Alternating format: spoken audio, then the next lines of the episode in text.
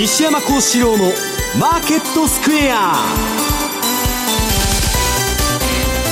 こんにちは西山孝四郎と。こんにちはマネースクエアの津田隆光と。こんにちはアシスタントの若林理香です。ここからの時間は「ザ・マネーフライデー西山孝四郎のマーケットスクエア」をお送りしていきます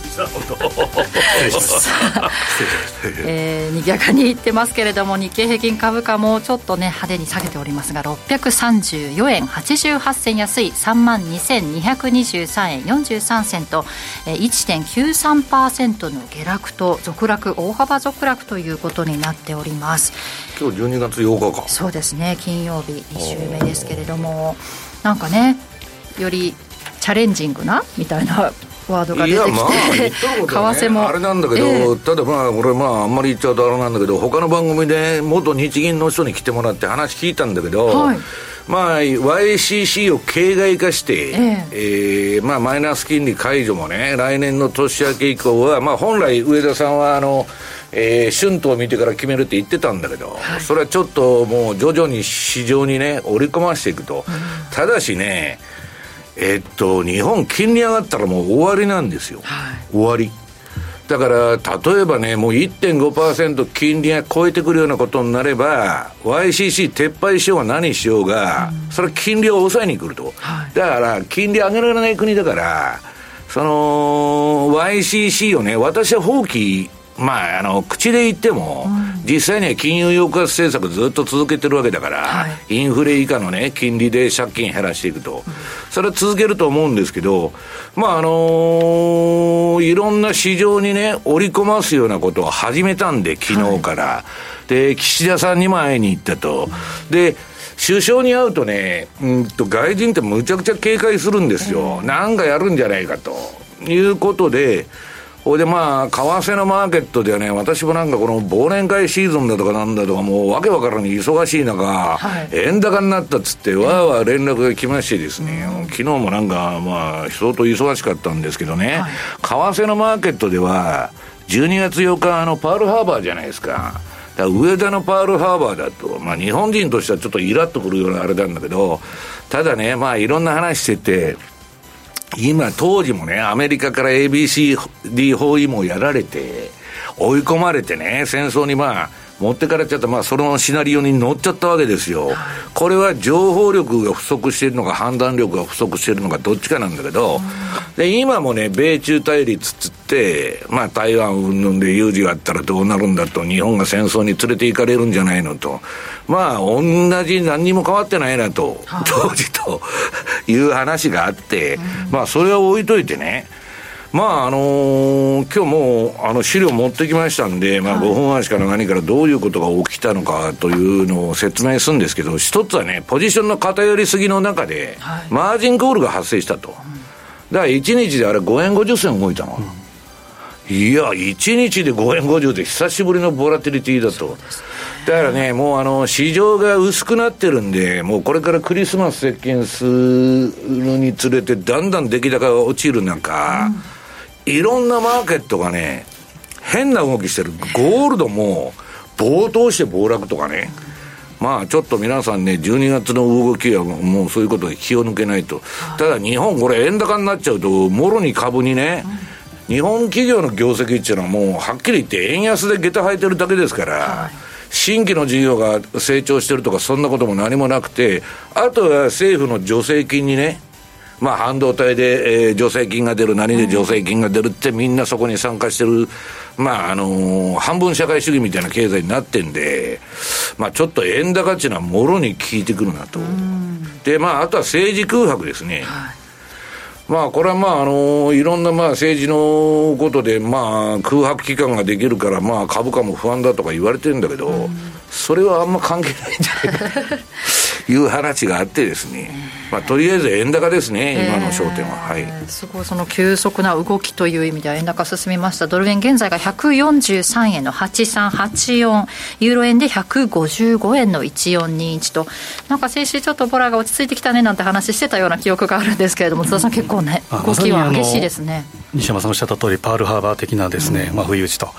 でまあ、何もないだろう、おそらく、えーまあ、年越しで、はいえー、まあ言うて春闘を見なければっていうことを現地として残してるわけですから、まあ、マーケットははっきり言ってノーガードだったところをポンと一発殴られたという感じではありますね、で昨日2時夜中の日本時間の2時ぐらいが一番大きくドンと下げたというのがあります、はい、で今までは10年債金利にずっと地目が集まってたところが、えー、日本国債の方に金利の方に行きましたから、うん、日本の。でそこでまあ株が今下落してると、まあ、金利もね大したことないっつったら大したことねえんだけど、まあ、ちょっとすごいあの結局ポジションの偏りなんですね、だからもう100人が100人円売ってるみたいなねもうほっといたら16070に行くとか株もほっといたら4万5万に行くとかみんなそういうこと言うんだけど、市場っていうのはこういうことがあると、レバレッジかけちゃうと、かけてると追い出されちゃうんですよ。はいまあ、恵比寿店長の津田さんですから、あの来年をもう見据えての。恵比寿店長というのは一般名詞ですから、なかなかあの私が、ね、いただいて。賞を取ってるわけじゃないただ私の個人的なあの趣味みたいな、えー、趣味ですか？私のあの年間流行語大賞は恵比寿天井だったんですよ来年もそうなると思うんですけどね。まあ、ただ、その恵比寿天井って言ってたところが、もう前もってこう来てるというのがありますし。前通しの恵比寿天井どうなるのか。まあ、来年、それ見据えてというところですが、新春入ってすぐ1月13日には、マネース、えー、ラジオ日経マネースクエア共催の新春セミナーが行われるということですよね。ね2024年の為替株価指数の見通しを展望するということで、ラジオ日経マネースクエア共催で新春恒例で行われているんですが、今年はゲスト講師として日銀ウォッチャーとして有名な東端リサーチ株式会社代表取締役社長の、えー、そしてチーフエコノミストの加藤いさんが来ていただけるということですから、この日銀のね、このあたりのことをしっかり伺えるかなというセミナーになりそうですよね。中央銀行で、やっぱり日銀ですから、うんえー、国家管理相場ですから、結局そこになっちゃうんですよ、株も為替もね。そうですね。そして、えー、おなじみ現役ファンドマネージャー西山さんも登場されますし、マネースクエアからも総勢6名のエコノミスト、アナリスト、ストラテジスト、このラジオでおなじみの津田さん、比嘉さんも、とえー、高尾さん、八代さんも登場されるということです。4部構成で行われる豪華セミナーなんですが、今回も、えー、リアルの会場参加とウェブの YouTube ライブ観覧のハイブリッド開催で行われるということです。会場の場合は、東京メトロ、都営地下鉄、浅草線、日本橋駅直結のコングレ、コングレス、えー、コングレスクエア日本橋というところです。駅から直結なので分かりやすいと思うんですが、えー、このリアル参加の方、会場セミナーに参加されるという方には先着200名様、そして YouTube ライブ観覧には先着1000名様を無料でご招待しようということです。参加のお申し込み、ネット申し込み限定となります。ラジオ日経のホームページ、ラジオ日経イベント一覧から、1月13日土曜日、東京、ラジオ日経マネースクエア共催セミナープロジェクトというところのお申し込み欄から、リアル参加、YouTube ライブ観覧、それぞれご希望の参加方法のボタンをクリックしてお申し込みをお願いいたします。ぜひともね、セミナーの会場にも来ていただきたいなと思いますが、うん、ご都合がつかないという方、ウェブでもご参加ください。締め切り1月11日です。来るんでしょ？はい、予定しております。ね、それ言うとからダメじゃないですか、着物でも着て、景気よく行きたいところですけれども。腰には気をつけながら、そうなんですよね。腰には気をつけながら年末年始過ごしたいと思いますので、皆さんたくさんのお申し込み、ぜひともお待ちしております。ということで、YouTube ライブでも、えー、この番組配信しておりますので、ぜひ資料もご覧いただきながら一緒にお楽しみください。動画については番組ホームページの方にございます。ザ・マネーはリスナーの皆さんの投資を応援していきます。この後4時までお付き合いください。この番組はマネースクエアの提供でお送りします。企業トップが語る威風堂々。毎週水曜日夕方4時40分からオンエア。パーソナリティの毎度。相場の福の神藤本信之さんが厳選した上場企業の経営トップをゲストに迎え事業展望や経営哲学などを伺いつつトップの人となりにも迫るインタビュー番組です。企業トップが語る威風堂々はラジコタイムフリーポッドキャストでも配信中。ほら聞いてや番組アンカー経済ジャーナリストの町田哲です。アシスタントの杉浦舞です。金曜午後4時は1週間の世界と日本のニュースがわかる町田哲の深掘り。気になるニュースをとことん掘っていきます。激動する時代の中で確かな視点を持つためにも町田哲の深掘りぜひお聞きください。様々な邦楽アーティストの楽曲を送る J-Music Time は毎週月曜朝7時25分他で好評放送中。マーケットサインマーケットサインのコーナーです。現在の主要通貨ペア見ておきます。ドル円143円の7980、ユーロ円が155円の1218、そしてユーロドルが1.07の8790での、90での推移となっています。さて、今週の為替市場、今後のポイントについて、津田さんからお願いします。はい、まあ、足元ではちょっとこう落ち着いたような感じがしてですね、うん、まあ、様子見なのか、まあ、反発の地ならしなのか、と分かりませんけれども、昨日の東京時間からの為替相場の動きというのは、えー、まさに大荒れ。うん、で、円サイドからの、そのまさに、えー、予期せぬ方向からのパンチ、遅れたというような感じで、えー、来ました。で、その前提条件として、やはり見たいのが、丸一番。えー、西山さんもおっしゃった通りですね、えーまあ、春闘というのが大きなワードで、うん、えー、11月6日に名古屋で、えー、上田総裁が、えーまあ、来年の春闘は重要な点検ポイントであると。うん。で、これ、マーケットがどういうふうに当然解釈するかというと、春闘を見るっていう、春闘は2月に大企業始まって、3月中小企業ということは、えー、来年でいうと、3月の、えー、日銀会合では、まあ、ちょっと間に合わないと。うん。でそれから、になるわけそうですね、しかも展望レポートが出るのが4月26日っていうことは、まあ、4月26日が X デーか、それ以降だろうと、うん、まあ、見て言うなれば、ちょっと安心してたというのがあったんですけど、うん、そこに、えー、いきなりの出口というのも見えてきたと。で昨日もそうですし、えーまあ、岸田さんと上田さんが会見したっていうのはですね。観測機器を、まあ、徐々にだから、いきなりそこでやると、うんぬんだから、市場に織り込ましていこうと。そうですね。いうことが、織り込むどころか、びっくらこいたみたいになっちゃったと。まさにあの、パンチボール、いきなりしまうんじゃなくて、徐々にしまっていかなければいけないんですけど昨日ちょっと電気が消えたような感じの、どっかでパーティーは終わるわけですけれども。で、昨日その、えー、まあ、えー、岸田、上田会見というのは、去年もですね、岸田、黒田会見というのがあって、うん、で、その後、12月20日に黒田ショックっていうのがあって、はいはいはい。まあないだろうっていうことで、年越しだろうと思ったところが12月20日にドンと、うん、っていうのがありました。サプライズの思惑が出るんだよね。ね。何かあるんじゃないかっていうことで、まあ、早ければ来年の早々の会合とか、もしくは12月、今月の会合ももしかしたらあるんじゃないかという話もあったりですね、まあ、いうことで、昨日はちょっとパニック的な動きがありました。で、まあ、副総裁、えー、姫野さんがの発言が出てきたっていうのも、ちょっと久々というか、まあ、なかなか珍しいというか、まあ、大分と大分での懇談会で出口のタイミング、進め方を適切に判断するということで、出口示唆、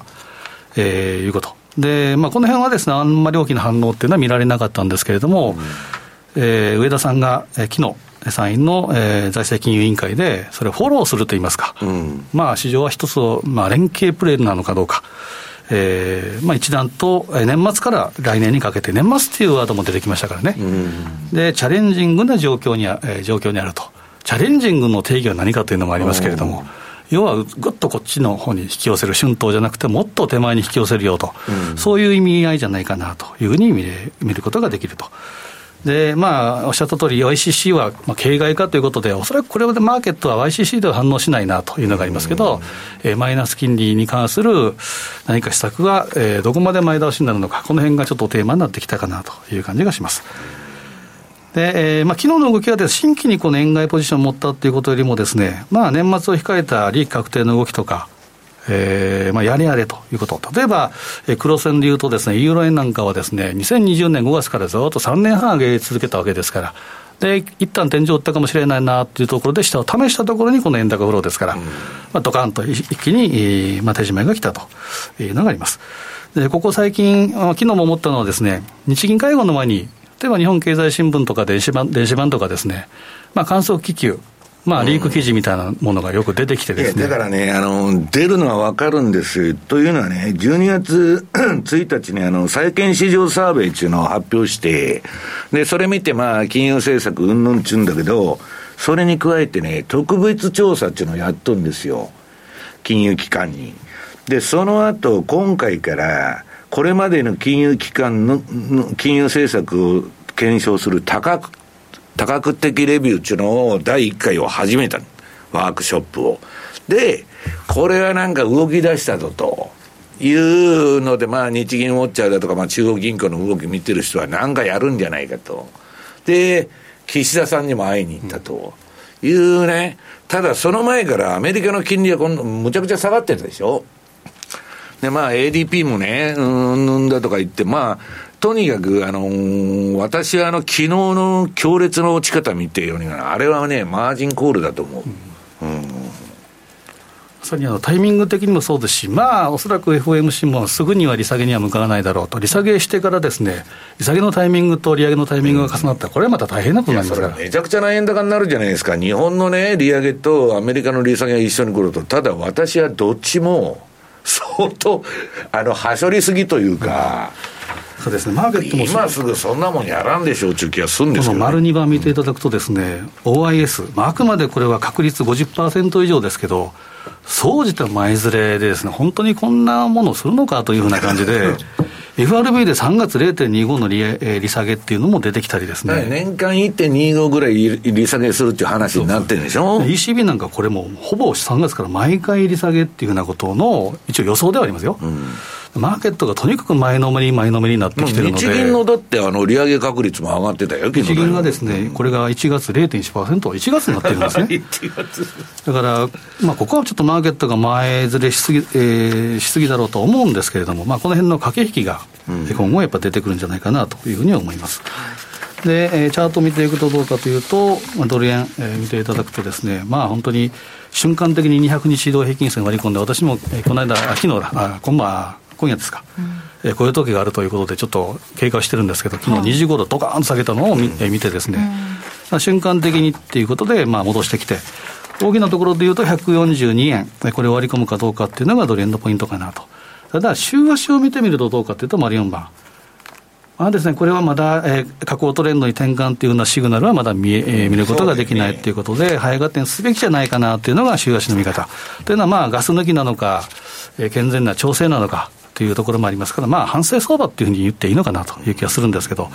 まあ、ここでいうところの、えー、52週、1年間の参加者のコストが大体140円。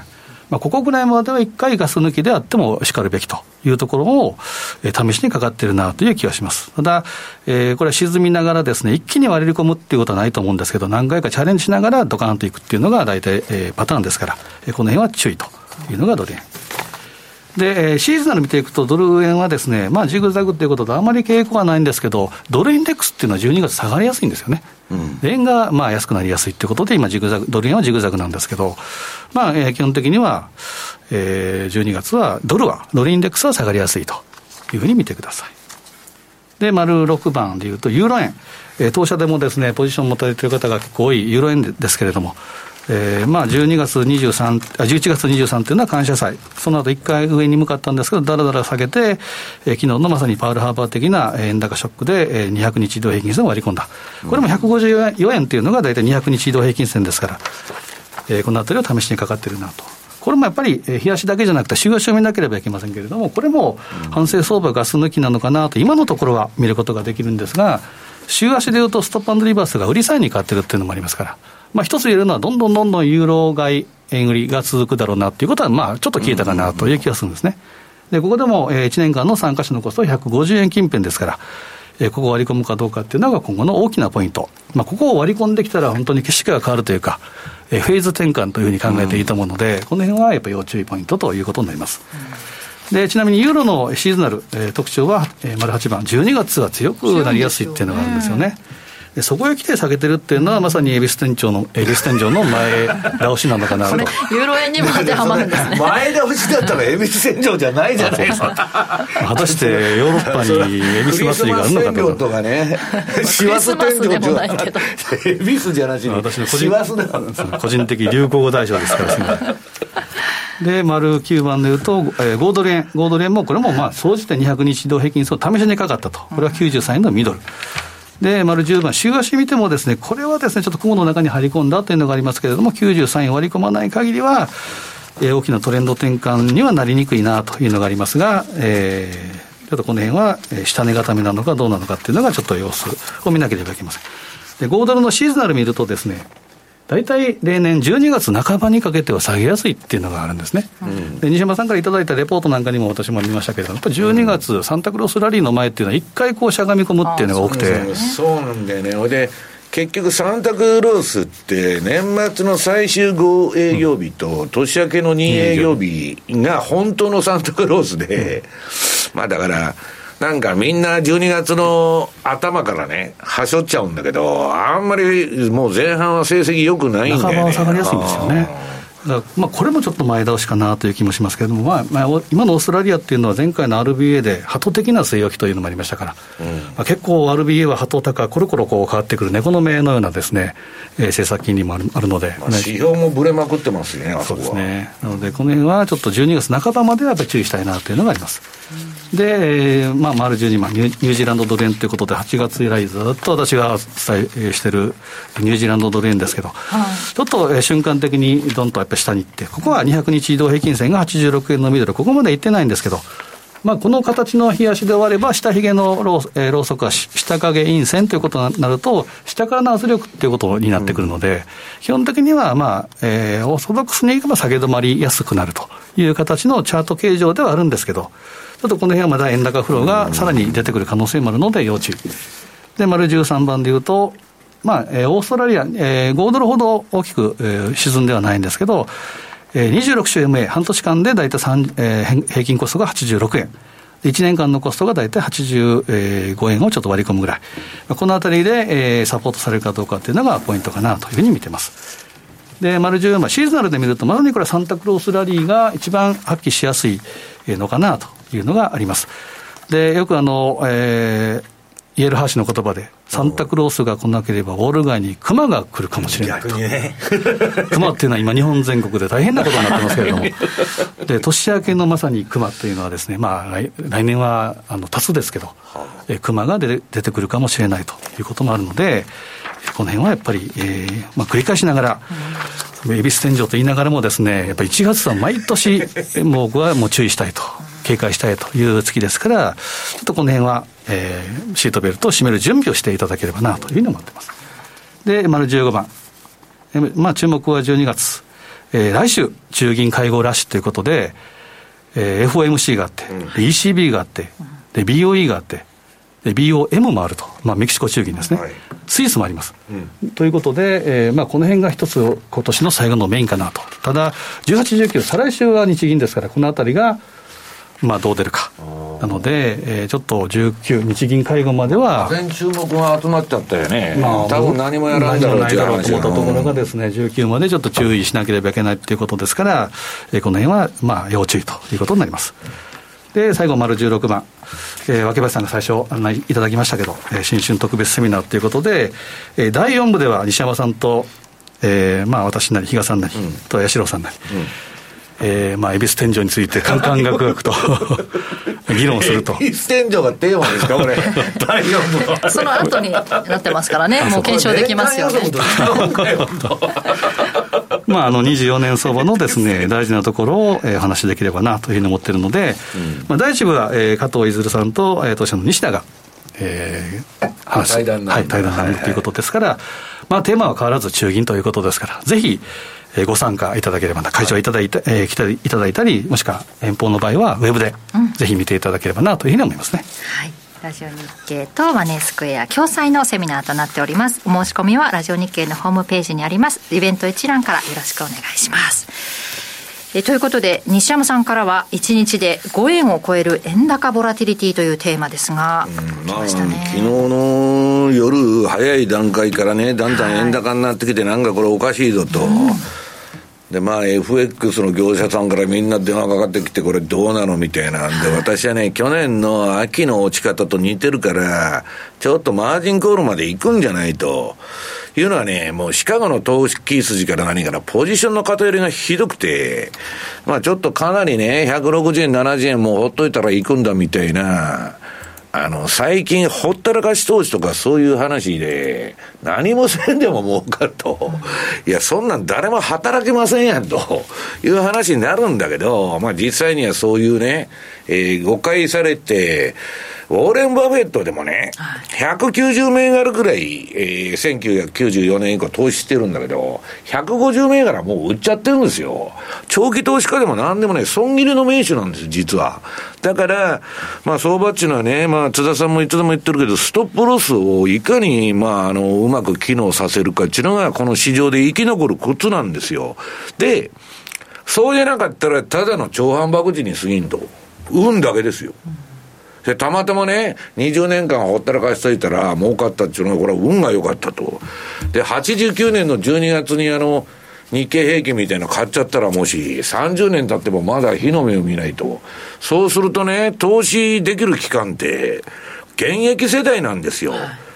あの、よく間違えてるんだけどね、現役世代はキャッシュフロー的にね、収入が働いてるからあるわけだから、その、やり直しも効くんですよ、失敗しても。だけど、虎の子の退職金もらって、あともうそれ食いつく、潰すだけだっていう体制に入ってからね、でっかい勝負をしてるという、まあ銀行が来るんですよ。投信か買いましょうと。で、いや、何、何、ESG だ、それ SDGs だとか言って流行りもん買ってると、ね、一体どうなってんのかということになっちゃうんだけど、まあそれは置いといてですね、えっとね、先ほど私、あの、X にあの、投稿しといたんですけど、ゼロヘッジのね、これまあ、有料記事だから、あの、見出ししか載ってないんだけど、日本を滅ぼす20兆ドルのキャリートレードと。これね、キャリートレードはまあ20兆ドルぐらいやられてるだろうと、どうまあ日本円に直すとこれドルですから、140としてまあかけてもですね、2880兆円ですよ。これ巻き戻されたらとんでもねえと。で、私がこの番組でずっと前から言ってるのは、今の段階ではその、えっと、急激な円高リスクっていうのはないんだけど、構造的にはね、えー、絶対的な金利差がありますから、円買ってる人も、えー、スワップの払いというか、あの、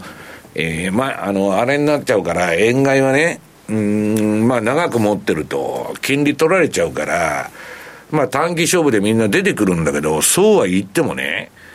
まあ、ポジションがめちゃくちゃ溜まってると、まあ、もっと言えば、アベノミクス以降、人為的な円安相場を作ってるわけですから、それはね、えー、なんか円高になったらとにかく買いやっちゅう人ばっかになってくると。で、それが、円安になればなるほど、ジョージ・ソロスの自己強化プロセスっつって、もう絶対円安、円安にしかならんのだというバイアスがすごいかかってくる。で、まあ昨日何が起きたかっていうのはね、2ページ。まあこれあの、 ZeroHedge の解説で、まあ記事が出てたんだけど、まあ日銀がなんか12月に動くんじゃないかと。でね、金融機関の日銀の準備金に適用される、まあ、付利を引き上げるとかね、オーバーナイトクールレートをターゲットにする政策に戻すとか、まあ、やや金、小手先ながらもね、金融正常化への一歩を踏み出すんじゃないかと。いう観測が出て、で、まあ、利上げ観測になっちゃってるわけですよ。で、えー、12月に10ベーシスですから0.1%が、の、えー、利上げが実施されて、えー、金利が0%に上昇する方、まあそこで、利上げって言ってもゼロに戻るだけでマイナスが、えー、確率が20%程度になったと。今まで0%だったのにね、急に上がったと。で、ドル円は144円付近から、まあ、すごい強烈に押し押し、うん、落ち出して、まあ、141円73まで、まあ、あの、ドーンと来たと。だまあ、5円を超えるボラティリティということで、まあ、みんながびっくりしちゃったわけですね。で、えっと、うん、まあ、反応してるのがね、日本の金利なんですよ。金利上がるから、えー、この20兆ドルのキャリートレードが巻き戻されると、機関投資家の運用も全部日本に戻ってきたらね、米債の買い手がおらんやないかとか、まあ、いろんな疑心暗鬼を生んでるわけですよ。私が言うように、えー、世界のエブリシングバブルというのは、日本の異常低金利と、この、えー、異常な金融緩和、無制限金融緩和が、えー、要するに支えてるわけですから、日銀が金利を上げるっていうことは、エブリシングバブルの崩壊につながるわけですよ。みんな当然構えてんだけど、今のところ昨日は株がね、あの、グーグルが AI 始めるっつうんでみんな安心して、まあ、あの、そっちが高かったとか言うんで、そんなに効かなかったんだけど、まあだから、円だけ来たわけですよ。で、これね、あのはっきり言ってね、日、今ね、あの、その、元日銀の人にね、今週話聞いたのは、もう FRB は今債務超過なんだって。債務超過になってるんですよ。要するに。で、日銀もそれ、まあ、あの、えー、もう、ちょっと金利上がったらなっちゃうんだけど、だから1.5%は死守するだろうと。YCC を放棄しようが、金利上げようが、それ以上に上げられんと。1.5以上には。でね、それね、本当だったら、金利がね、2%だとか、1.5、2%、3%ってなってたら、機関投資家のポートフォリオなんか壊滅的な損失が出てね、まあアメリカのその地銀だとか、たくさんあの、やられて、あの、今年3月ですよ、シリコンバレーバンクからの3個。あれ、シリコンバレーバンクってね、リーマンショック以来の大型倒産なんですよ、あれ。みんななんか軽いなんか、ね、変なね、ハイテクの銀行が飛んだぐらいに思ってんだけど、これでね、結局なんで日本で今金利上昇がね、まだそんなに問題になってないかっていうと、えー、例えば国債を一番大量に買ってるのは生命保険なんですよ。で、生命保険がね、大量に買ってね、こんな金利上がったらめちゃくちゃ損するじゃないかと。ところがね、まず日銀が大量に、えっと、国債を保有できる理由っていうのは2004年に法律変えとるんです。評価方法を定価法からね、えー、原価、償却原価法っていうのに変えて、だから、早い話が評価損はひょん、あの、損でありませんと。満期になったら戻ってくるという話なんですよ。だから、まあ、あの、政府もね、どうなってるかって言ったら、えー、っとね、有限準備金対応債券中ね、政府だけに許された会計基準があるわけです。スペシャルな。そんなもん会計時基準なんか政府であろうがね、銀行であろうが、えー、一般会社であろうが一緒でしょう。いや、だからそれは都合が悪くなるんで、そういうものに区分を設けて、で、国債が下落しても全く評価損を、えー、決算で立てるというか、出す必要がないと。だから、ステルスになってるわけですよ。だから大丈夫だ、大丈夫だと。だけど、まあ、それはね、機関投資家の一例だけなんだけど、そんなもん日本のこの状況で金利なんか上げられるわけがないんですよ。だから、まあ、それにも増して30年間金融抑圧政策つってインフレ以下の金利で実質借金減らしてるわけだから、こんなね、アメリカみたいにね、えー、マイナスから5%に行きますと、そんなことはね、夢のまた夢で、まあそんなことになったらもう万歳なんですよ、はっきり言って。で、まあ日本の金利じゃあ上がっとる上がっとると大騒ぎしとるじゃないかいと。いくらですか？と0.792ですよ。この前、上田さんが1%に上げたとバンドで、えー、YCC の事実上形骸化だと。ね、外資系からもそういうレポートがたくさん来ました。うん、もう、日銀は積んだと、うん、追い込まれてね、金利上げざるを得ないんだと。はい、だけど、その翌日から国際会議でして、抑えて、で、だーと、まあ、アメリカの金利が下がっとるのが、あの、ラッキーなことにね、うん、わーと、まあ、日本の金利も下げてきたんだけど、ただ、12月に入って、そのサーベイだなんだとか、あの、いろんな話が出てきて、はい、まあ、あのー、これは市場にね、織り込ましに入ったぞと。いう観測がもう急に、えー、出てるわけですよ。だから、その日銀ウォッチャーの方に、あの、言わすとですね、要するに多角的レビューっていうのを始めたのが、ものすごいその、えー、これからの日銀のその政策に、を見る上で重要だと。で、まあ、あのー、日本側の事情はそうなんだけど、アメリカもね、津田さんがさっきから言ってるように、なんじゃこらと。えっと、4ページ。ええー、めちゃくちゃな金利低下になってるわけですよ。でね、ジャンク債まで大暴騰してるんですよね。ジャンク債買われるってことは、えー、っと、なんだっけ、9%ぐらい、9. 点何パーぐらいの金利だったものが今ね、8%ぐらいになって、いいみたいなジャンクまで買、まあ、ジャンクが一番買われてんだけど、えー、ちょっとこれ、あの、市場舐めすぎじゃないのと。ただ、債券のマーケットの人に言わすと、えー、ソフトランディングであろうが、ハードランディングであろうが、債券は買われるんだと。いう理屈でもう攻めとるわけで。で、実際にもね、えっと、インフレを終わっていないっちゅう見方と、もう終わったっちゅう見方があって、私は第2波が終わって、3波はまだ残ってるって考え方なんだけど、今とりあえずピークアウトして、景気後退に向かっとると。そうするとね、神様、仏様の、なんだっけ、ガンドラック様の再建王のガンドラックが、えー、2年再開やとかね、社債会やとか、あと、えっと、債券王、救済券王のビル・グロースも大儲けしたんですよ、金利の商いで。まあ今、個人でやってるから額は大したことないけど。これで、えー、っと、一番すごいのがドラッケンミラーですよ。マイナス出したことない男ですから、それが2年債買っとるっつって、コピーキャットばっかで、おドラッケンミラー買いよったでと、わしも買わないっちゅうやつが たくさん出てきて、あれよあれよちゅう間に金利下がっちゃって、今 ATR チャンネルの加減まで来てる。で、これもね、ちょっと前倒しっていうか、はしょりすぎだろうと。で、まあ結論はね、えー、どういうことかって、ウォール街の若いやつに聞くと、リーマンショックも知らないから5ページ。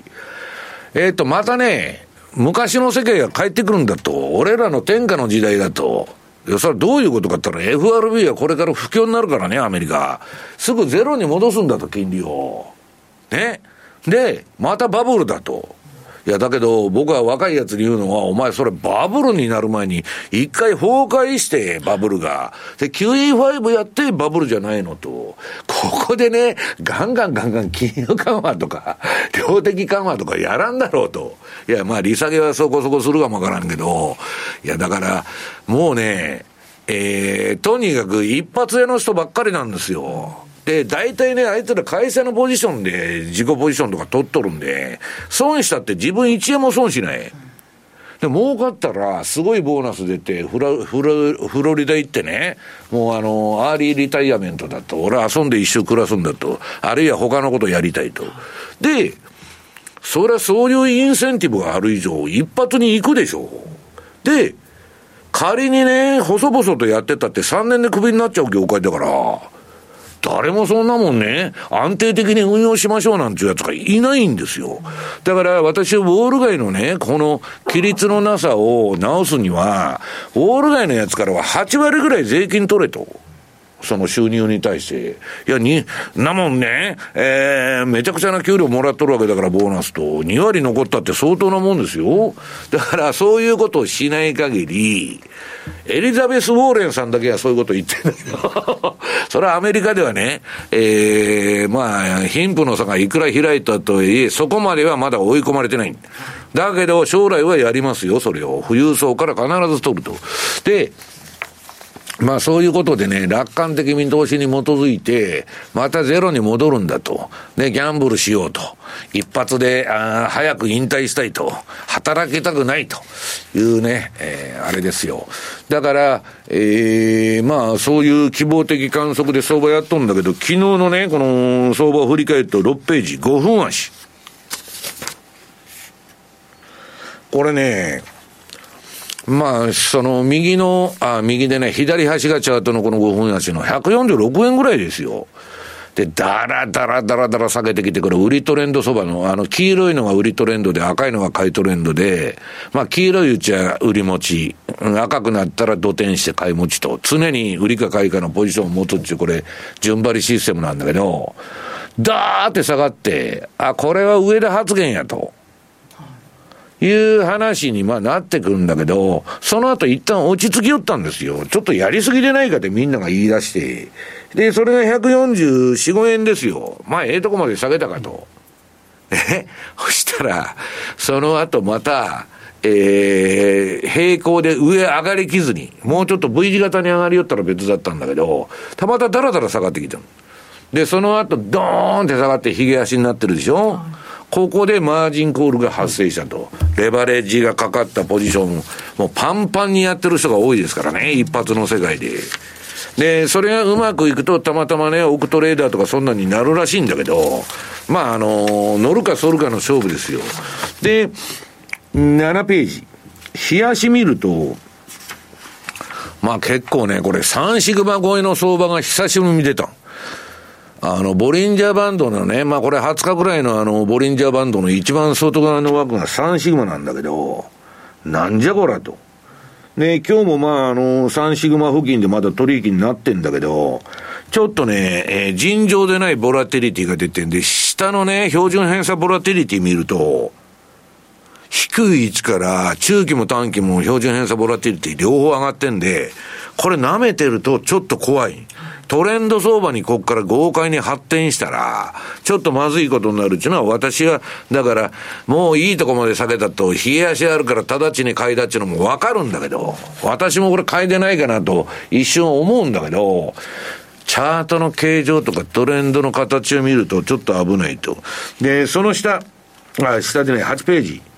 これはドル円の冷やしと過去500日の価格帯別出来高ですよ。どこで一番みんながポジション取ってるか。で、これ見ると、この熱いところのやつが全部投げさされて一番上の。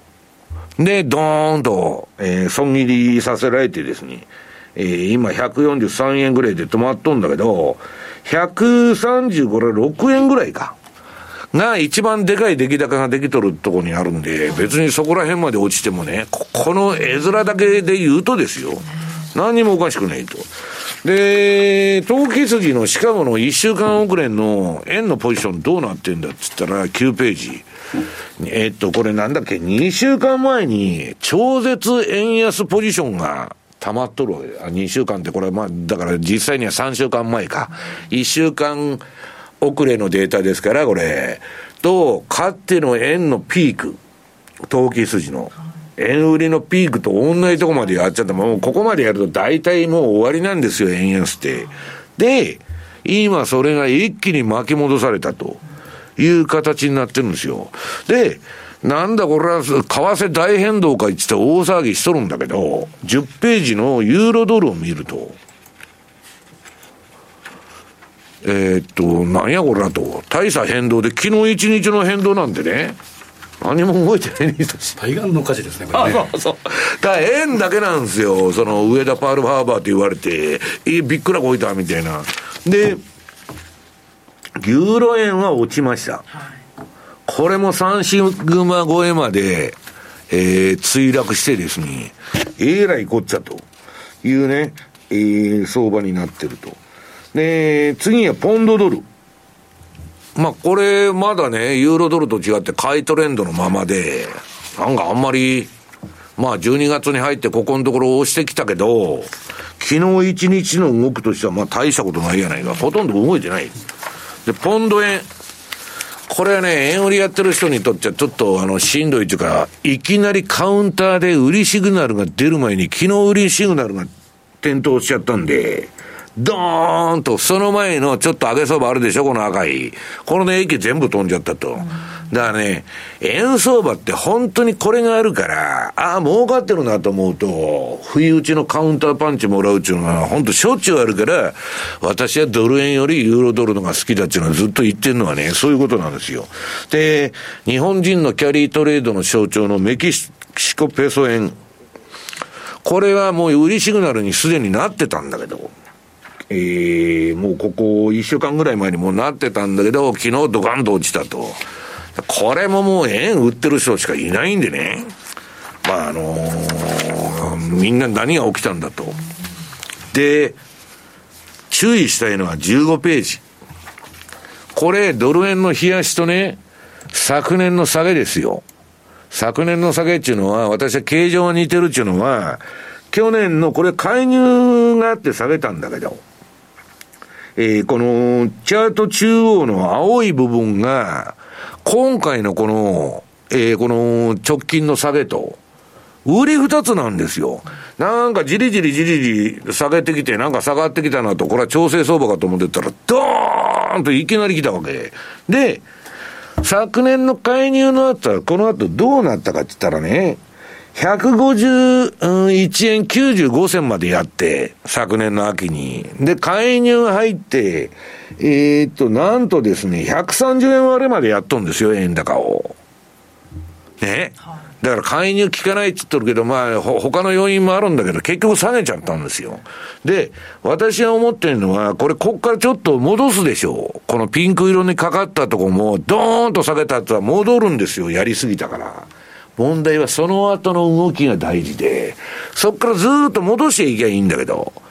このチャートみたいにね、振りながらどんどこどんどこ下がってくると、もう押し目買いが出てはぶん投げ、押し目買いが出てはぶん投げみたいなこれ足なんだけどね、こういう風になる可能性もなくはないんで、まあ皆さん注意してくださいと。でね、16ページ。まあ私の知ってる日本のね、えー、投資家の中で最高に儲けた方が先週言ってたのは、昨年のこの下げね、ドル円の。酒を飲んで寝ていたら、証拠金取引 FX では綺麗にすべて、まあ、ストップロスがかかって、大損していただろうと。で、これ先週言われてたんですよ。とにかく疑問を持てば手出ししない方が賢明であると。だから変な話が出てきたらとりあえず警戒しないと、まああの、上田さんも何するか分かりませんのでね。まあ、ただ、徐々に織り込まして、えー、なんだ、正常化に持っていこうという意思は感じるわけですよ。ただし、先ほど私が言ったような事情で、日本は金利を上げられませんので、こんなガンガンガンガンアメリカみたいにね、えー、マイナスから5%まで上げましたと、そんなことにはならんということですね。ここまでマーケットサインのコーナーでした。ラジオは一方通行ではありません。パーソナリティと聞いているあなたの心が合わさって、その瞬間に合う心地の良い世界が作られています。あなたが気分を上げたい時やリラックスしたい時、ちょっと寂しい時やぼーっとしたい時など、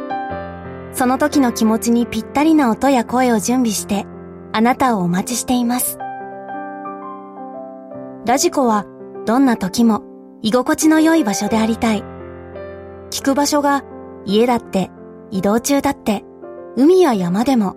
あなたが耳を傾けるだけでそこが一番の場所になるように。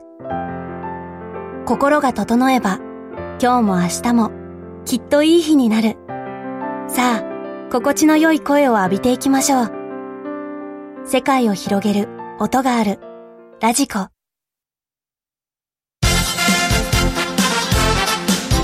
Today's トゥデイズマーケットです。今日一日の株式市場の動きについて、ここからはラジオ日経鎌田新一記者とともに伝えていきます。鎌田さんよろしくお願いします。よろしくお願いします。さて日経平均株価大引けは大幅続落となりまして、1.68%の下落、550円45銭安い32,307円86銭。トピックスも1.5%の下落で35.44ポイントのマイナス、2324.47ポイント。日経平均でいうと一時6 600円強を下げる場面もありまして、えー、昨日今日では1138円の下落と、はい、その前は大暴騰しとったじゃない600円ぐらい上げてましたからね水曜日上がってるんですねでも月曜日火曜日は結構下げててあのこれ見出しをつけるのは簡単ですよね。円高受け、株安がね、見出しをつけるのは大変です。簡単ですね。企業のね。で、だから、あの、自動車株などが売られて、大きく売られて、トヨタ自動車の下げ、下落率4%。はい、トヨタ自動車が4%下落するっていうのは、なかなかあんまりないことですよね。そうですね。114円安、2680円で今日は終えてますね。はい。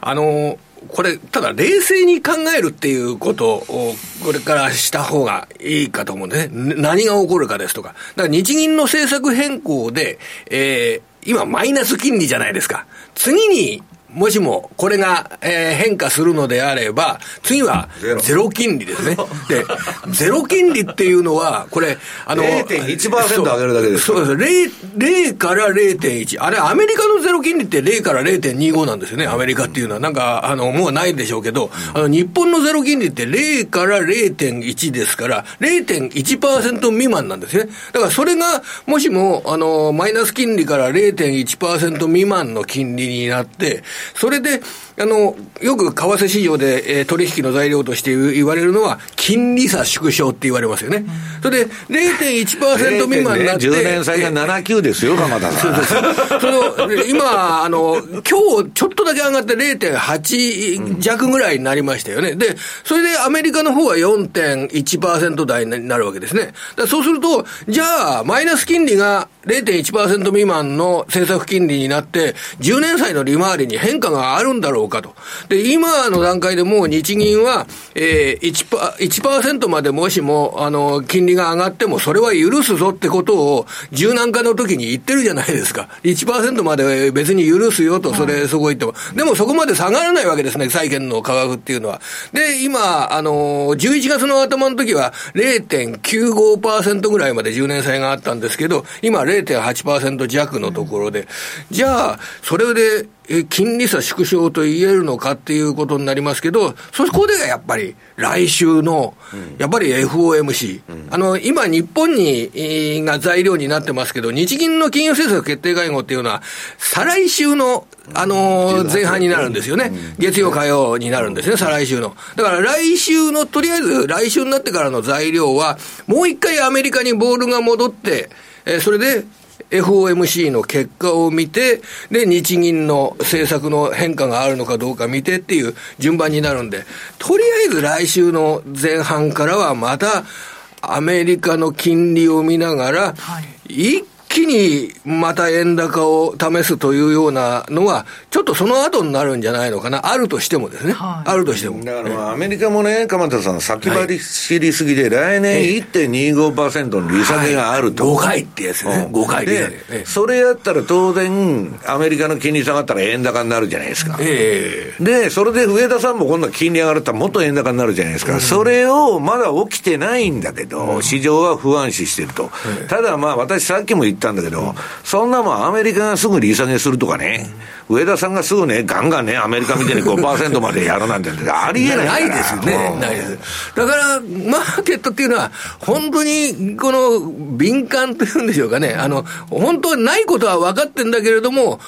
動けばお金はやってくるというようなことが、結構確認された部分はあるんじゃないですかね。そのアメリカでいうと FOMC は、はい鎌田さん、どこ見てるんですか？これはですね、面白いですよ。このデータは面白いですよ。あの、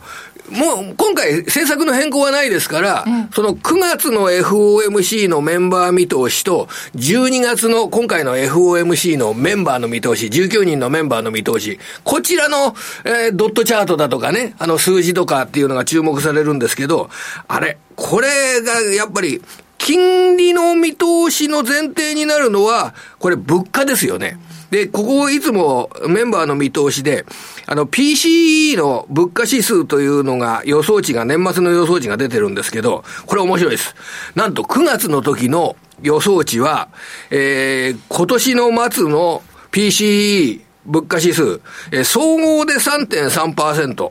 で、食品とエネルギーを除くコアで3.7%、3.3と3.7。これが物価の見通しとして予想されてます。ただ、直近明らかになっているデータは10月の段階で、総合が3.0、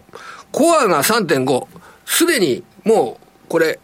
もう見通しを下回る物価指数に10月になってる、落ちてるんですよ。だからこれを見ると、この物価見通しがおそらく9月のメンバー見通しと比べると下がってくるだろうと、年末の予想値は。それを見込んで、え来年の利下げ回数は多くなってきたという言い方ができるかなというふうに思います。これが現実化すればですね、ただもう11月に株価が上がってるんで、もう織り込みが進んでる部分はあるかもしれないんですけどね、ここを、ここを確認する。でも万が一ですね、この、物価予想値が9月と比べても落ちなかったり上がったり、また24年来年末の物価見通しが結構しつこいぞっていうことで上がったりとかした場合はですね、これマーケットとのギャップが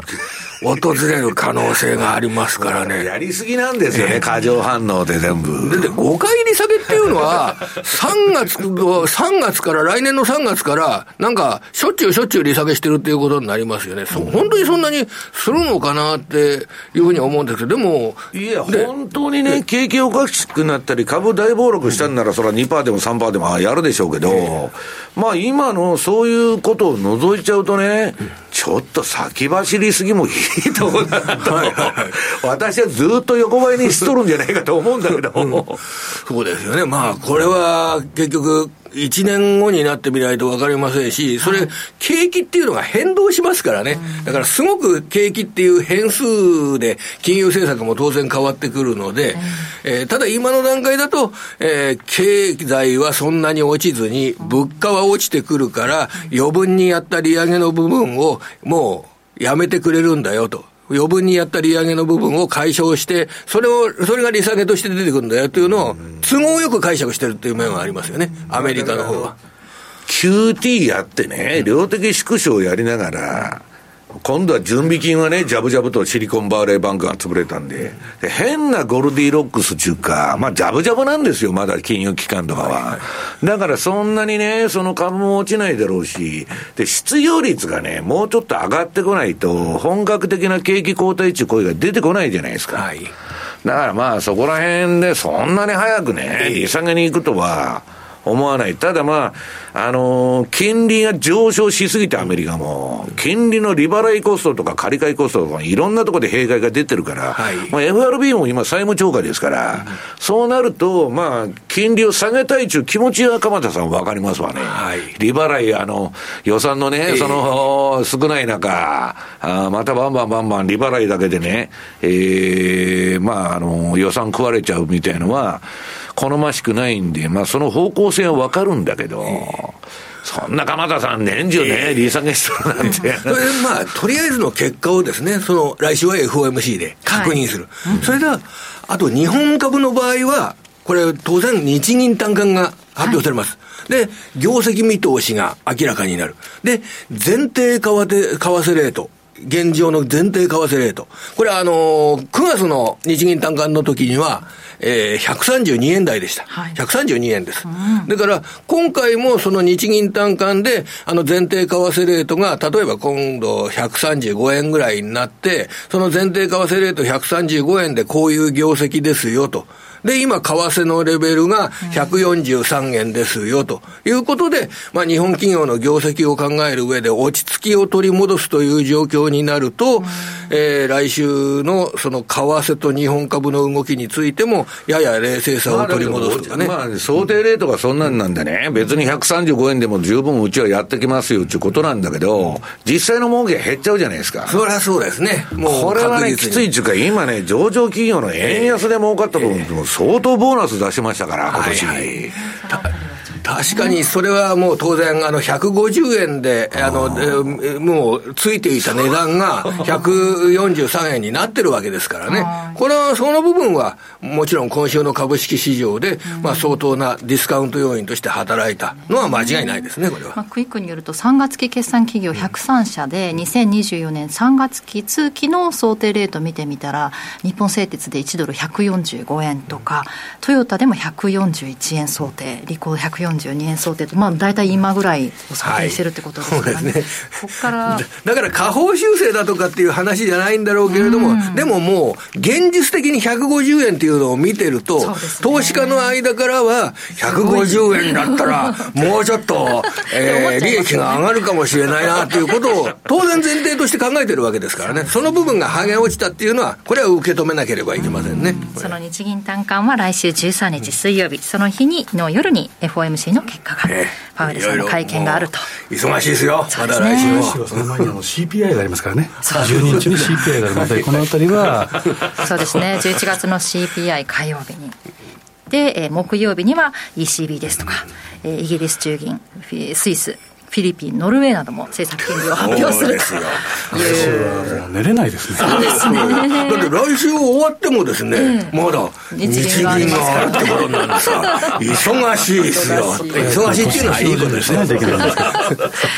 本当にそのあたりじゃちょっと注目していただきたいということでした。ここまで川田記者にお話を伺いました。ありがとうございました。で、マーケット振り返っておきます。日経平均株価550円45銭安、32,307円86銭銭で続落して終えています。トピックスは35.44ポイント安、2324.47ポイント。東証グロス市場250指数は7.41ポイントのマイナスで続落、674.87ポイントです。そしてプライム市場の商いです。売買高は20億4933万株。売買代金は4兆8397億8200万円。全体の値上がり銘柄数プライム市場の13.8%が値上がり230、230銘柄。値下がり銘柄数は全体の84.8%、1408銘柄。変わらずが22銘柄となっています。そして商品指標です。直近の国内の金先物 1g9392 円、157円安、1.64%の下落です。直近の東京原油先物は1キロリットルあたり6万6810円。こちらも下落で450円安、0.66%のマイナスとなっています。では今週のアメリカ市場については西山さんからです。はい。まあ、アメリカ市場、昨日もね、円高になっとるだけで何も動いとないやないけど。ね、いうことで、まあ、あのー、上田さんのね、まあ、発言だとか、このところの日銀の先ほどから申してます動きに、はいえー、反、まあ、過剰反応というか、私はね、えー、市場の内部要因である、その、需給ですね、要するにポジション偏りすぎと。でね、もう、その、米株やってる人がね、この前もあの、この放送で言ったと思うんだけど、ここのところ。誰も損してないと。いや、あの、買った米株はやられてるんですけど、円安で儲かっちゃってましてと、そんな人ばっかりで、そんなことは長く続かないぞって本人たちが言ってたんだけど、まあ、そういうことなんですね。だから、そのみんながもう円安になるしかない、株は上がるしかないとかね、そういうことで、えー、っと、自己強化プロセスですね。バイアスがかかってきても思い込んで、それはほったらかしだ、長期投資だと、いったとこに、えー、強烈なパンチが飛んできたと。まあ、いうことで、まあ、いわば、あの、昨日の、だから5円50銭の、あの、えー、下落っていうのはね、ドル円の、クロスカウンター食らっちゃったんですよ、本当に。まあ、だから、ちょっとびっくらこいたんだけど、アメリカの、えー、株のマーケット自体は、自体はね、もう先ほどから言ってるように、まあ、ゴルディロックスというか、まあ、うん、金融機関まだジャブジャブだし、えー、まあ、トレーダーの鼻息も荒いという状況なんですよね。えっと、私は今日持ってこなかったんだけど、よくね、アメリカの株式市場っていうのはね、FRB のポジション通り動いとるだけやと。彼らの、その、えー、ポジションが増えて、株上がると。QE でね。で、減ると下がると。QE 通り動いてるだけだと。だから QE1、2、3、4と QE やったら全部上げとると。で、QE やめると横ばいか下がると。簡単な相場なんですよ。で、えー、私は今度の会話は QE5 だと、長期のね、言っとるわけですけど、この、今 QE どころか QT やっとんだから、本来は株が下がらないといけない。ところがね、2022年から金融正常化に動き出して、えー、量的縮小をやってるわけです。で、えー、それで FRB のバランスシートが、シート通りに株は動いとんだけど、どうなったかと。えー、1兆ドル縮小して8兆ドルに減りましたと。1兆ドル減ってね、じりじり減らしとんだから、当然株は下がって当然なんです。今までのロジックからいや。ところが下がらないと。で、なんでだと。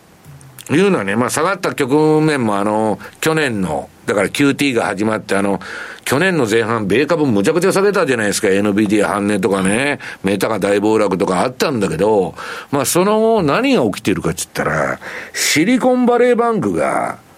ぶっ飛んじゃって、そっからね、市場がジャブジャブになってるんです、今。あの、準備金っていうのは増えてましたね。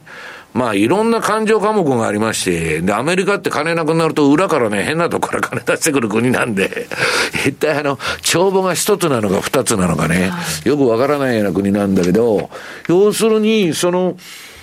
QT と同時にですね、えー、預金とか銀行システムの流動性の基盤となっている準備金が昨年の6月より増えちゃってると。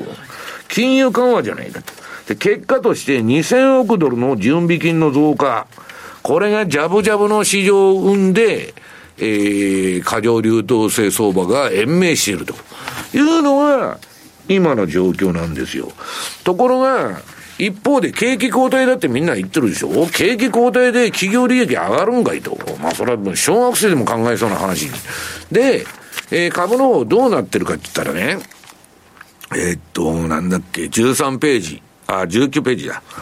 株はね、7銘柄の成績だってずっと言ってきて、ナスダック100でも SP500 でも7銘柄引いちゃうと何も関係ないと。ところがね、このね、アメリカの今の株式市場を見るのはね、ナスダック100ですよ。これがずっと牽引してるんですから、ほとんど下げはノイズになってると。ねこれ買い、買いシグナルばっかりでしょ？画面見てても。ところがね、この、えっと、青青色で囲っとる、まあ今年のその後半に入って、うん、第4四半期。もうずっと横ばいみたいなもんで、なんですよ、この頃。だからいつ見ても同じ値段だと。全然動いてないと。で、次が SP500。これも横ばいでしょ、はい、で、標準偏差はね、変な動きになってて、えー、短期がピークアウトして、中期はまだ上向いとるみたいなね。だから、持ち、持ち、えー、買いトレンドなんだけど、持ち合いっぽい中。まさに相場なんです。その絵面の通りの標準偏差の教える通りの動きになってると。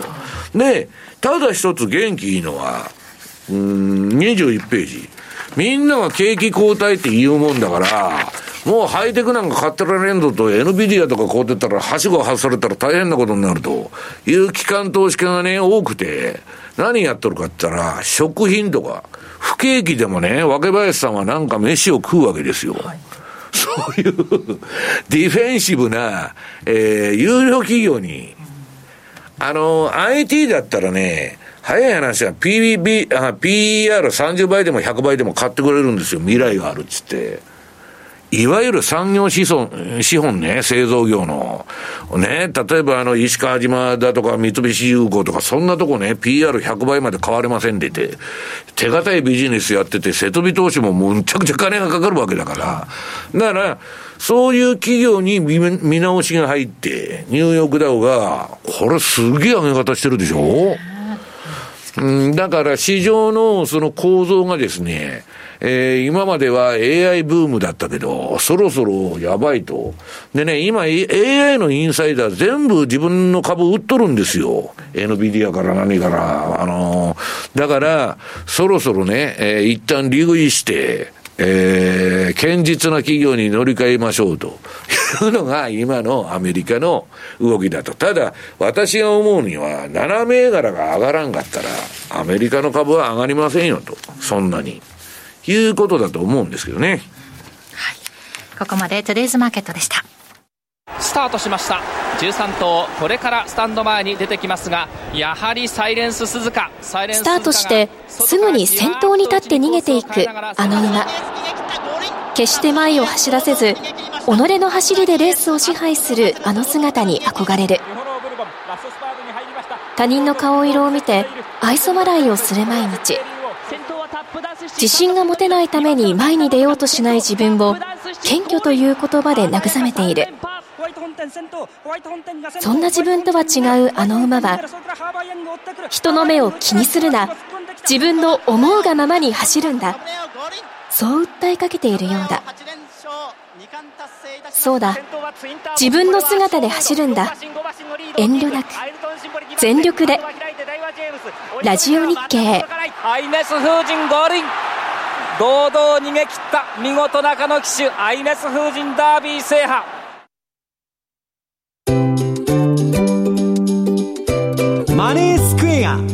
トラリピーボックス。トラップリピートトラップリピート。僕の名前はトラリピー。トラップリピートトラップリピート。それを略してトラリピー。マネースクエアといえばトラリピですが、そのトラリピをもっと日常のトレードで活かすためのトラリピの活用アイディア、今日はマネースクエアの小暮さんに来ていただいてます。よろしくお願いします。こんにちは。よろしくお願いします。世界戦略通貨どうなってるんでしょうか。結構ボラティリティがあるというお話、ここまでしてきたんですけれども。本当にびっくりですよね。えー、ドル円昨日いくらですか ?5 円、6円 ?5 円50銭そうですよね。動いてる中で、OG9 一体どれだけ動いたのかというと、はい、まあ、ほとんど荒れてないわけですよね、いつもの通り。はい、でも一方で、はい、えー、今回の、えー、結果の方には、まあ、OG91.08 ぐらいまで上がっていたんですけれども、うん、えーとまあ、ニュージーランドの中央銀行の政策金利発表があ先週かな、ありまして、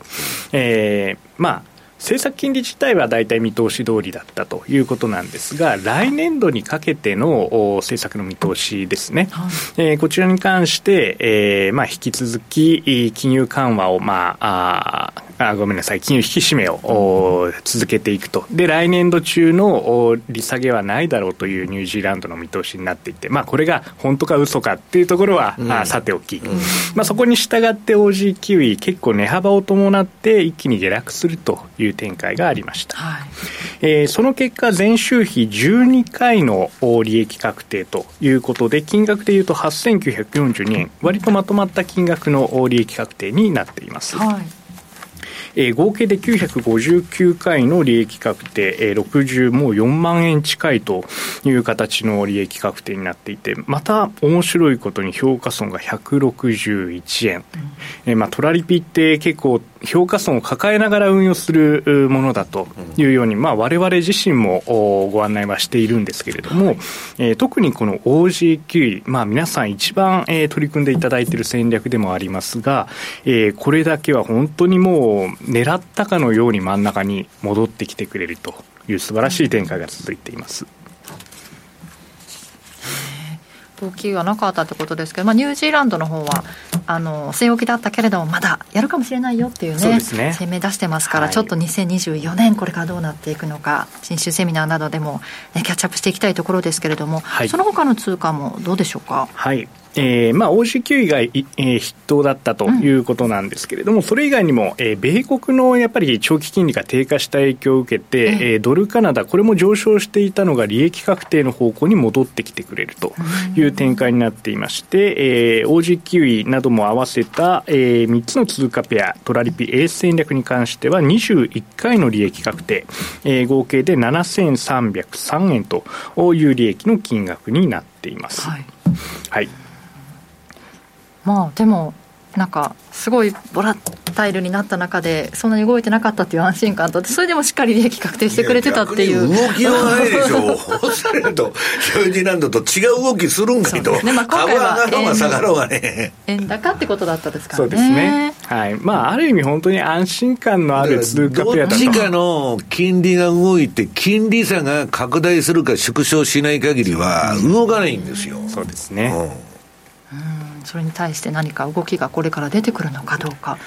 そうですね、ね、まあ、特に来年なんかは、えー、もう利下げがちょっと織り込まれすぎなんじゃないかとか、まあ、いろいろそういった要素がありますので、実際にその中央銀行がどう動くのかっていうのが最終的な、えー、方向性につながるとは思いますね。一番にこうね、一歩踏み出したところはどこなのかっていう感じがね、はい。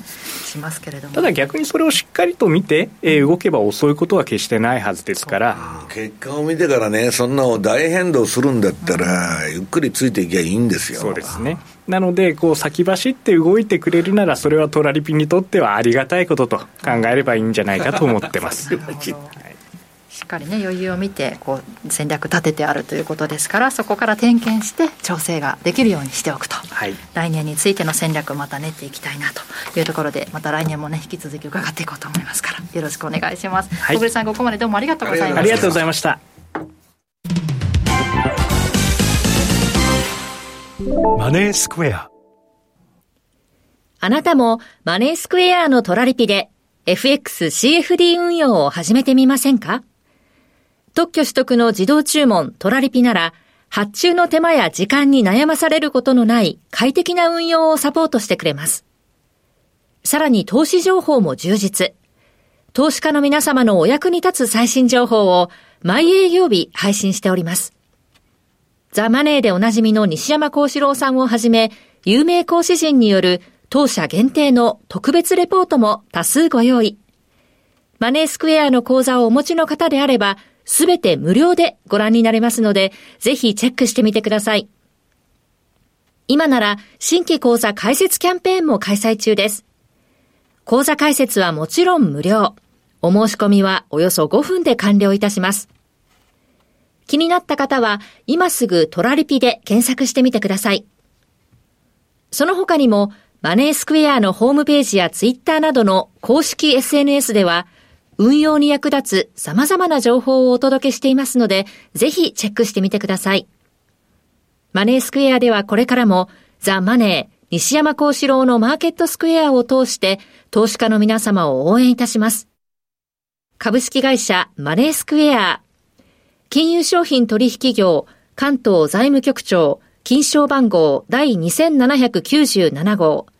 当社の取扱い商品は投資元本以上の損失が生じる恐れがあります。契約締結前交付書面をよくご理解された上でお取引ください。ポッドキャストで配信中の番組、高井宏明と横川楓のお金の話。資産運用には関心があるけど、何から始めていいかわからない。そんな投資の初心者に向けた金融教育番組です。楽しくお金の知識が身につく話をお届けします。ポッドキャストで毎月第2、第4木曜日朝6時に配信中。ぜひ聞いてください。US Stock Market Press. 平成のぶしこぶし吉村隆です。アメリカ株投資やってみたいけどどこから手をつけたらいいかわからないというそこのあなた。この番組でアメリカ株投資のポイントを一緒に学んでいきましょう。US ストックマーケットプレスは毎週水曜夜10時30分から YouTube でも配信中。ラジオ日経アナウンサーがお届けする競馬トーク番組馬金3毎週金曜夜8時から放送です。お楽しみに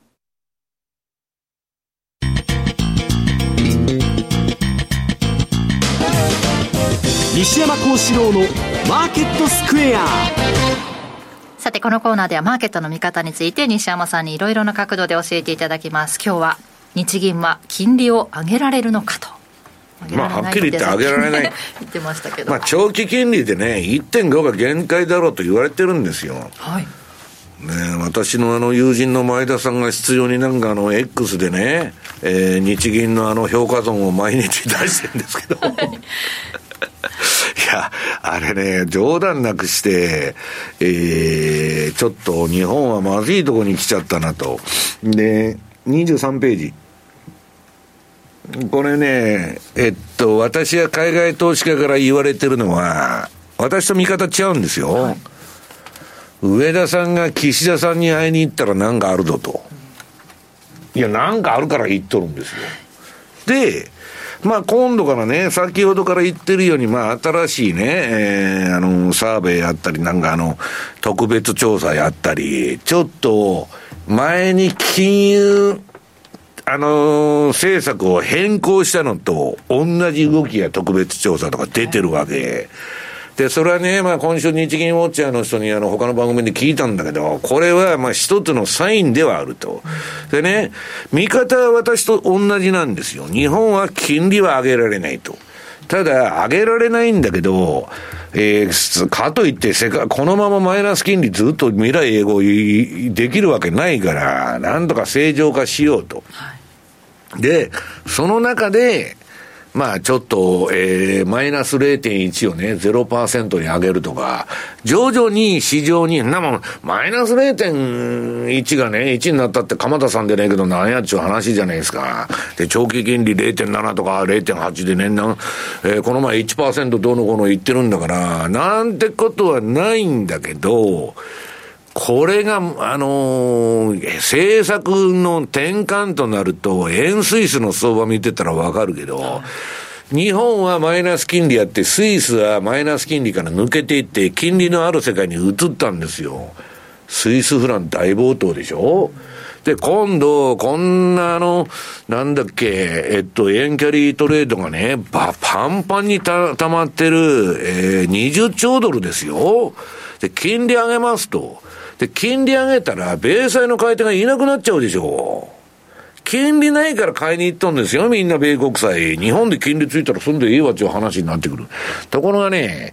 日本が2%とか3%に金利上が、上げられると思ってる、その外国人の人も多くてね、いやいや、お前らそんな上げられんでと、日本は。何言うとるのと。いうことなんだけど、利上げっちとそういうイメージになっちゃう。うんで、えらいこっちゃっていうことになったんだけど、まあ、津田さんがさっき言ってるように、年、えー、年末から来年にかけて一段とチャレンジングにと。いや、チャレンジするんだからなんかやるんでしょうちゅう。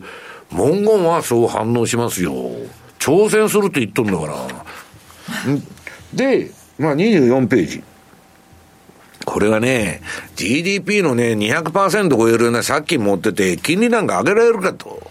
でね、これね、インドみたいな国だったらいいんですよ、まだ。将来に先送りしてても生産年齢人口がね、えー、若い人が多い。少子高齢化でこんな借金持ってて誰が返すんだよと。若林さん今週嬉しいニュースありましたよね。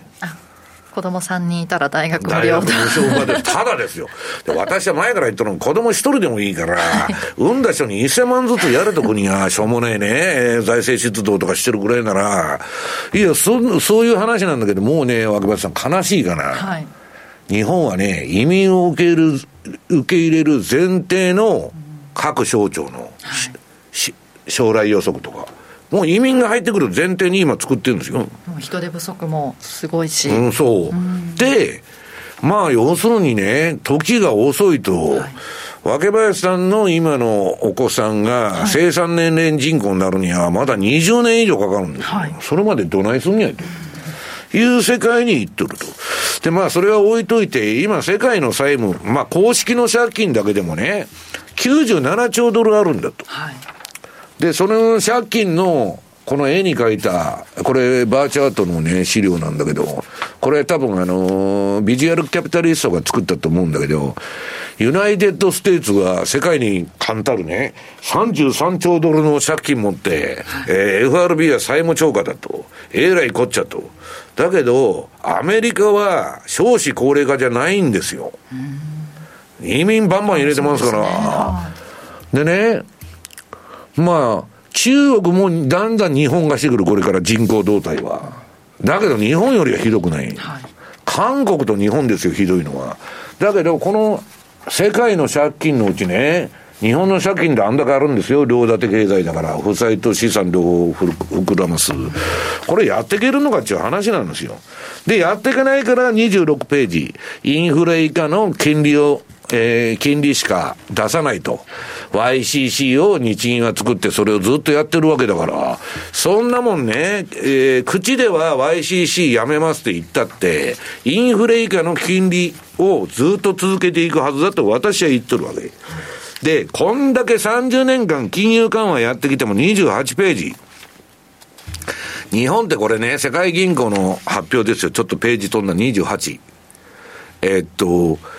GDP のね、グロースの成長率2%じゃないですか。うん、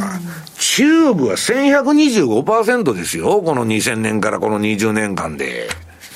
こんな金融緩和なんかやってたって何の意味はないっていうことはもう答えが出てるのに、まあやらざるを得ないっていうか、まあ日本っていうのは途中で直せない。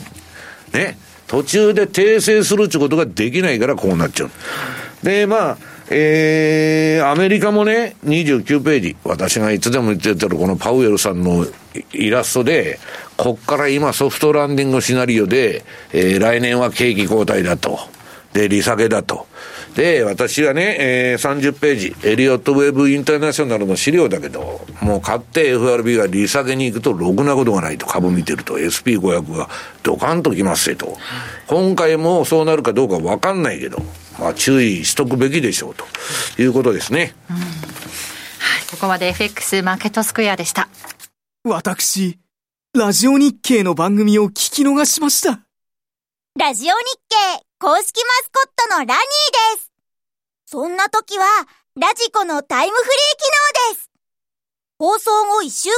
以内なら、その番組の再生を始めてから24時間以内に合計3時間分まで聞くことができます。ラジオ日経は全国放送だから、日本中どこでも聞けます。タイムフリー機能で好きな時間にラジオ日経を楽しめるんですね。スマホで、パソコンで、ラジコで聞こう。ラジオ日経。八木ひとみです。かぶりつきマーケット情報局は坂本慎太郎さんスパローズ大和勝孝さんをはじめ多彩なゲストと一緒にお送りする個別銘柄情報満載の番組です。トークは緩いけど中身はしっかり。一度聞いたら癖になる。毎週金曜夕方4時30分から生放送。よろしく!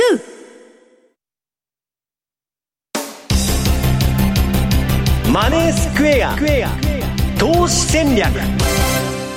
さて来週に向けての投資戦略伺っていきますがドル円現在144円台また乗せてきました。144円丸5丸6での推移となっていますが来週どうしましょうか、はい、津田さん。あの本題に入る前にちょっとあの話それて申し訳ないんですけど、うん、ちょっと、え先日体調を崩しておりまして、え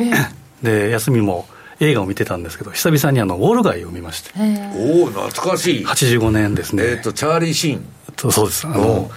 で、まあ、ゴードン・ゲッコーの有名な、お、ゲッコー。えー、 Greed is good、うん、欲望はいいものだと。で、もうやっぱり久々に見るとですね、いろんなことを示唆してるなっていうのがあってですね、まあ、よかったなと、うん、で、まあ、まだ見てない方はぜひ見ていただければなと思うんですけど。私、日経新聞から招待券もらって行ったあのあの上映映画館にあの、上映前に、えーまあ、いろんなことを教えてくれるなと、その状況となんか、まあ、あれはバブルの前で、崩壊の前ですけど、まあ、なんか似勝手なこともあるなと、30年以上前の話ではな見えないなというふうな感じを受けましたけれども、まあ、ちょっとこれはまあ緩和球大で。で、まあ、えー、先ほど言ったようにですね、大円、来年どう見るかというと、やっぱり、えー、まあ、どんどんどん円安はまあないだろうと。で、カードの読み合い、えー、中央銀行のカードと市場の読み合いと。で、FRB のカードは、まあ、利上げカードはまあ、まあないだろうと。ただすぐに利下げカードも出してこないだろうっていうのが基本的にはコンセンサス。ただいろんなカードもしか、もしくは変幻自在なものを持ってるかもしれないのが日銀ということですから、大変通貨面白いと思うんですね。で、何回も言いますけど、やっぱ出口は確認しときながらダンスはすべきだというのがありますけれども、まあ、ただその、えー、チャンスがあるっていう大変通貨ですけど、まあ、C の横棒をつけたらチェンジですから、やっぱ変動は大きくなりやすいということで、注意しなければいけないと。でそこで、え先ほど小暮さんが言いました通り、まあ、変化も当然大事ですけど、安定的なのが、まあ、比較的ですよ、比較論で言いますと、やっぱり OG キウイなり、えー、まあ隣国通貨ペアと、まあ、世界戦略、シンガポールと、シンガポールとマレーシアみたいな感じですか、OG キウイを見ていくとですね、来年やるんですか。それを言うと、あの経営の問題なので、あまり私はここでは言えないんですけど。えー、OG キウイ見ていくと、まあ、シーズナルでいうと12月は下げやすいということで、まあ、今下げてるのはまあ3割なんかな、足元で上げてますけど、で、丸18番見ていくと、週足を見ていくとですね、もう作業もちょっといっぱいいったかなという感じもするんですね。で、前回も9月1回天井をつけてからだらだらだら下げて、マイナス2シグマでポンと跳ね上がったと。大体これが1.06近辺ですから、まあ、ここからどんどんどんどん下っていうのもないだろうと、ただ、上も1.1ぐらいが限られてるだろうというふうな、あくまで確率論でいうと、そうすると1.06から1.10というのを、えー、ターゲットにして、まあ、ここに罠を仕掛けていけばいいのかなと。なので、大円通貨とこういった、えー、世界戦略通貨と組み合わせてっていうのもいいと思うんですよね。で、片方に、えー、まあ、あんまりこう、変更しないというのが大事かなと。ただやはり大変通貨も面白いということで、丸19番で、昨日の M2TV でもお伝えはしたんですけど、まあ、西山さんもいつもおっしゃる、相場で予想が当たることと、相場で収益、利益が上がるっていうことは別,、別口だと。どっちか言っといたら、どっちか当たりますよ、いつかは。そうなんですよね。で例えば、過程が問題なんもうおっしゃる通りで、いつかは当たると。うん、で、まあ、例えばユーロドル、えー、ユーロ円が下げ始めたと、例えば125円まで下がりそうですと言ってもですね、よ。180円なり200円なり過程があるかもしれないと。でここである通り、買ったものが例えば予想値まで最終的には来ましたと、うん。まあ、これ、予想当たってるんですね。うん、途中でロスカットにやってしまったら、これ、結局はマイナス収支で、まあ、本末転倒である、うん、そこがだからレバレッジのコントロールなんだよね。ねまあ、これが昨日見えたのが、まさに午前2時ぐらいのですね、動きは。マージンコールですからね。将来的にはですね、まあ、戻ってきたかもしれないけれども、やられてしまったという方がいらっしゃるかもしれないと。うんうん、ということは、相場で損するっていうのは、相場見通しをミスったんではなくて、損切りタイミングのミス、うん、まあ、出口戦略のミスであろうと。うん、いう通りだよね。で出口戦略というと、まさに今日はあのパールハーバーですけど、うん、まあ、獅子本的で出口戦略なき戦争というふうに言われてましたけど、うん、そうなると、本当出口のない戦争に行っちゃったんだよね。だから相場も戦争も、やっぱ出口っていうのをとにかく見なければいけないなというのがですね、えー、あるので、大変通貨で繰り返しながら、やはり出口を見見据えて、エントリーするっていうのが大事かなと。オール街見たのか、マイケル・ミルケンってね、僕らの時代のアイドルだったもん、ね、ジャンク・ボンドのっていうたいと思います。アーバンボイスキーとか続いてますけれども。番組そろそろお別れの時間となってまいりました。今日ここまでのお相手は？西山幸四郎と。マネースクエア津田隆光と。若林理香でした。さよなら。この番組はマネースクエアの提供でお送りしました